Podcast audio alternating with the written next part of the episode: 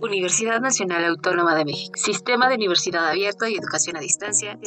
Facultad, de Filosofía y Letras. Licenciatura en Pedagogía. Historia de la Educación y la Pedagogía 1. Asesor, maestro Juan Rivera Pizarro. Presenta Viajes Educativos a través del tiempo. Quintiliano.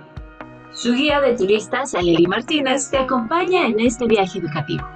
El día de hoy te hablaré de Marco Fabio Quintiliano, 35 a 96 después de Cristo. Nació en Caligures, la actual Calahorra. Fue hijo de un retórico. Fue educado, al igual que su padre, en Roma. Perdón que te interrumpa, guía de turistas educativo, pero ¿qué acontecía en esa época en la sociedad? Ah, por cierto, soy el Trotamundos en busca de la historia de la educación. Muy bien, Trotamundos Educativo. Las figuras como Pompeyo y Julio César se enfrentaban por conseguir la hegemonía. Julio César derrotó a Pompeyo.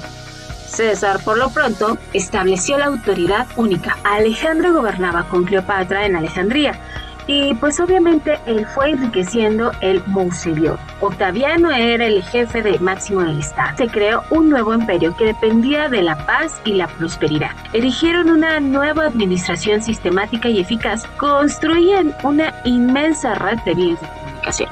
Hicieron uso de la palabra latina, el códex, a través de tablillas.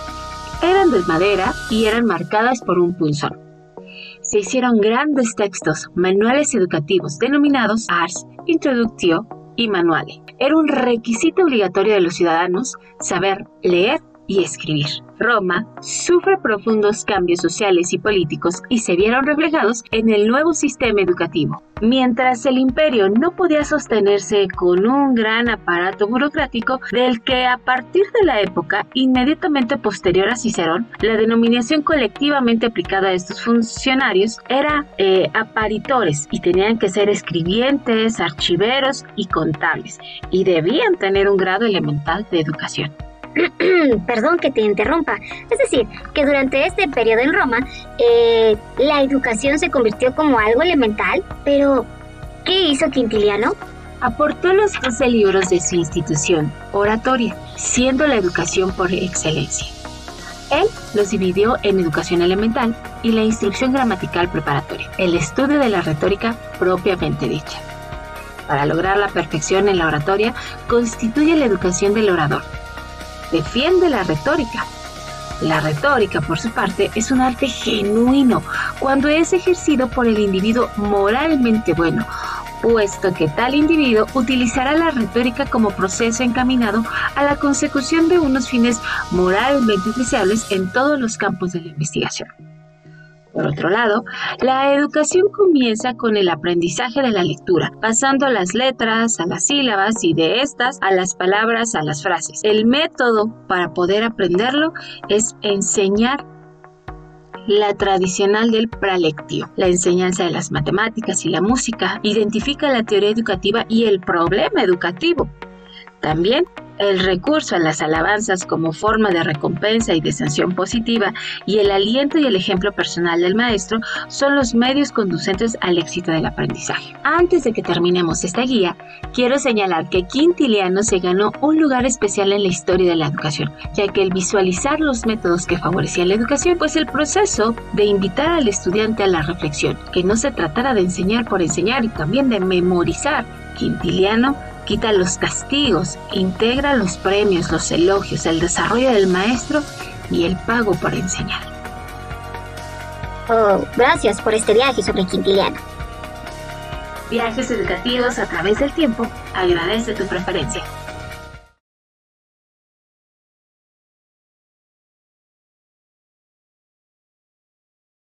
Universidad Nacional Autónoma de México. Sistema de Universidad Abierta y Educación a Distancia.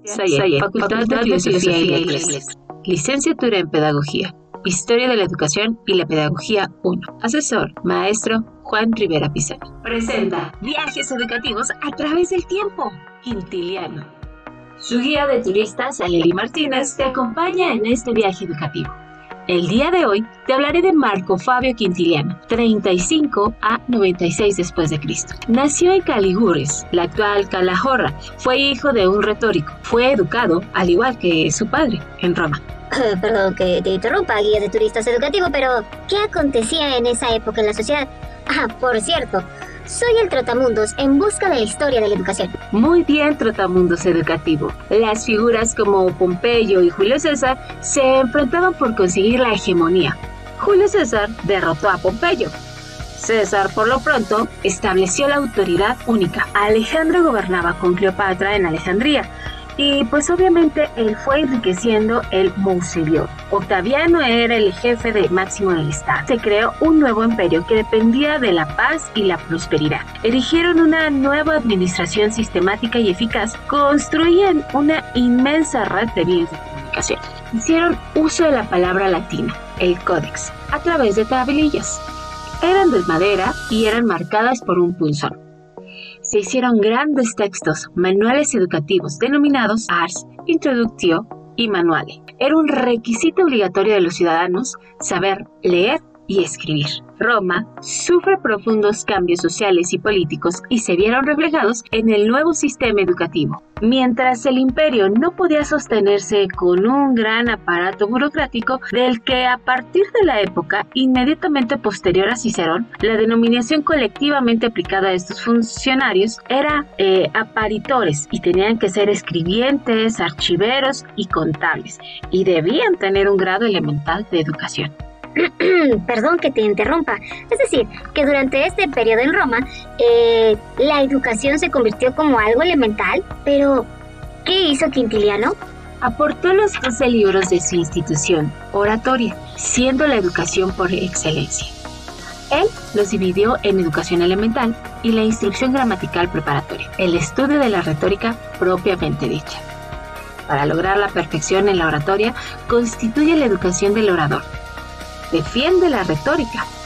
La retórica, por su parte, es un arte genuino cuando es ejercido por el individuo moralmente bueno, puesto que tal individuo utilizará la retórica como proceso encaminado a la consecución de unos fines moralmente deseables en todos los campos de la investigación.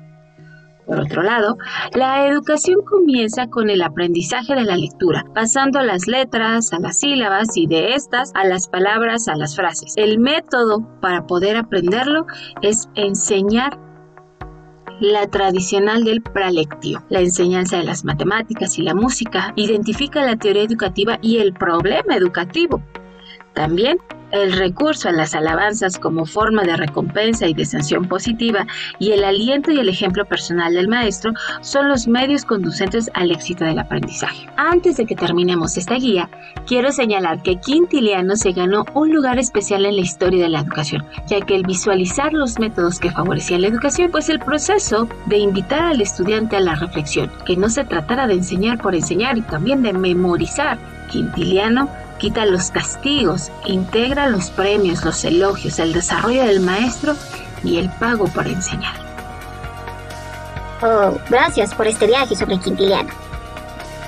Viajes educativos a través del tiempo. Agradece tu preferencia.